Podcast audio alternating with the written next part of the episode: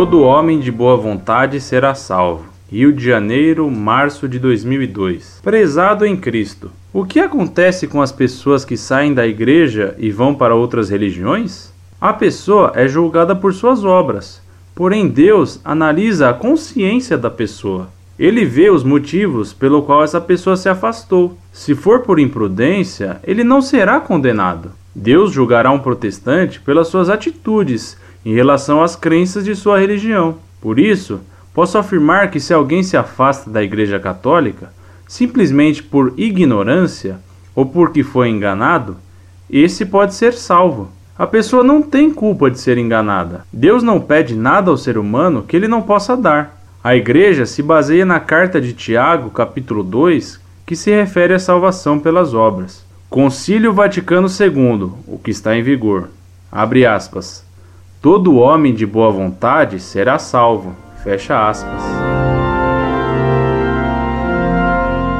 Prezado Salve Maria. Você coloca no final da sua missiva um princípio verdadeiro. Deus não pede nada ao ser humano que ele não possa dar. Essa frase sua está absolutamente certa. Deus dá a todos as graças necessárias e suficientes para agir corretamente, de modo que Deus só nos pede o que ele nos dá força para cumprir. Sendo assim, se alguém for enganado, sê-lo-á ou por culpa própria ou sem culpa. O ser enganado pode ocorrer por dois modos. Primeiro, por ignorância invencível, que sempre isenta de culpa. Segundo, por ignorância vencível ou culpada.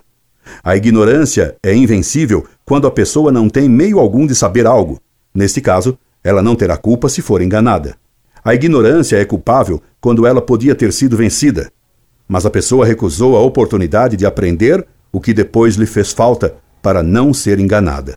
E para esse tipo de ignorância culpada, por ser ignorância que poderia ter sido evitada, é que Cristo pede perdão na cruz ao dizer: Pai, perdoai-lhes, porque não sabem o que fazem. Lucas capítulo 23, versículo 34. Eles ignoravam o que faziam, mas tinham culpa, visto que Cristo pede perdão para esses ignorantes. Logo, nem toda ignorância é sem culpa. Se uma pessoa abandona a Igreja Católica Apostólica Romana, a única igreja verdadeira, e vai para uma seita qualquer, ela comete um pecado de apostasia bem grave. É claro que Deus não deixa as pessoas abandonadas, ficando indiferente a que elas caiam em pecado tão grave como o de abandonar a igreja verdadeira. Deus dá a todos as graças e os meios necessários para resistir ao mal. Se alguém então apostata, peca gravemente. Você me escreve. Ele vê os motivos pela qual essa pessoa se afastou. Se for por imprudência, ele não será condenado. Dessa vez não posso aprovar o que você me diz. A imprudência é um pecado, e nesse caso, como se trata de matéria gravíssima, a imprudência seria um pecado mortal. Deixe-me de novo dar-lhe razão, pelo menos em parte, pois você me diz: Deus julgará um protestante pelas suas atitudes em relação às crenças de sua religião.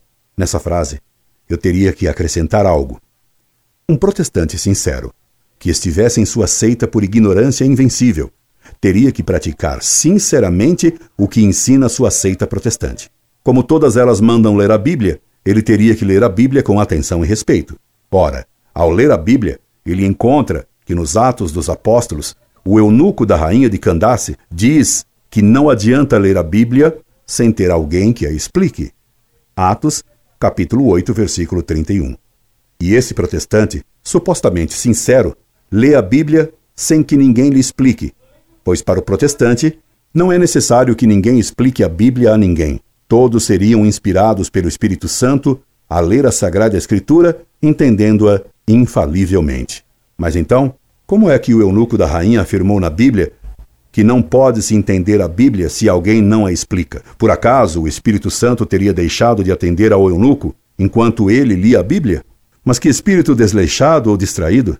Esse protestante leria com os seus olhos que a Bíblia afirma: a fé vem pelo ouvido. Romanos capítulo 10, versículo 17. E para o protestante, a fé vem pelos olhos, vem pela leitura e não pelo ouvido. Ao ler isso, nosso suposto protestante de boa fé começaria a se perguntar se o protestantismo de fato é certo. Mais adiante, ele leria que no Evangelho de São Lucas, Isabel saudou Maria chamando-a Mãe do meu Senhor. e que todas as gerações chamariam Maria de bem-aventurada, exceto a geração de Lutero, que se recusa a louvar a Maria. Esse protestante sincero e de boa fé, em ignorância já meio vencida, leria que na cruz Cristo disse: Mulher, eis aí o teu filho. E dirigindo-se ao discípulo, disse-lhe: Filho, eis aí a tua mãe. Lucas capítulo 19, versículos 26 e 27.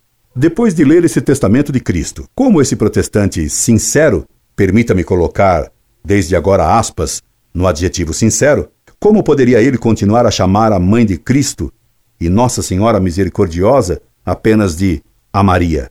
Como os protestantes normalmente o fazem. E depois de ler que Cristo deu a Simão, filho de Jonas, as chaves do reino dos céus e lhe confiou a missão de apacentar cordeiros e ovelhas de Cristo, como continuar protestante negando o pastor único estabelecido por Cristo? Como continuar sincero protestante mantendo o sincero sem aspas? E ademais de ler a Bíblia, que condena de mil modos o protestantismo. Esse protestante, estranhamente sincero, deveria também estudar as origens do protestantismo. Deveria estudar a vida de Lutero. Lendo essa vida e lendo suas Tischheden, suas conversas à mesa, veria que o heresiarca de Wittenberg chamou Cristo de adúltero e de bêbado. Lutero, Tischheden, editora Weimar 2, 107, número 1472, página 151 e que chamou Deus de estultíssimo. Página 147. Lendo as obras do heresiarca, veria que para Lutero, quanto mais o homem pecasse, mais provaria ter fé. Daí o princípio protestante: crê firmemente e peca muitas vezes. Pesquisando os cadernos de anotação de Lutero, ficaria sabendo que para esse herege Cristo era Deus e o diabo ao mesmo tempo. Theobald Bier, Der Fröhlich Wechsel Unstreich e 30 Giorni, ano 7, número 2, fevereiro de 92, página 34. Você vê, meu caro, que não seria difícil a esse protestante sincero descobrir que a reforma foi uma rebelião contra a Igreja de Cristo e que lhe era dever de consciência tornar-se católico. Certo, a Igreja exige que para salvar-se não basta ter fé, é preciso praticar boas obras, conforme diz Santiago. Mas o próprio Cristo havia afirmado: se queres entrar na vida, observa os mandamentos. Mateus capítulo 19, versículo 17. Não basta então para ser salvo ter uma vaga e nebulosa boa vontade. De boas intenções, diz o ditado, está cheio o inferno. Parodiando, poderia dizer-se que o inferno deve estar transbordando dos chamados homens de boa vontade. E não me lembro em que ponto o Concílio Vaticano II teria dito a frase que você cita, e que nada tem de evangélico. Todo homem de boa vontade será salvo. Diga-me, por favor, em que documento do Vaticano foi escrito isso? Hoje em dia, atribui-se tudo ao Vaticano II. Mas é bom lembrar que João Paulo II, ainda agora, no documento que instaurou o novo missal romano, afirmou que o Concílio Vaticano II só deu conselhos e sugestões, e não definições dogmáticas. Mantendo-me à sua disposição na caridade, incorde e sempre, Orlando Fedeli.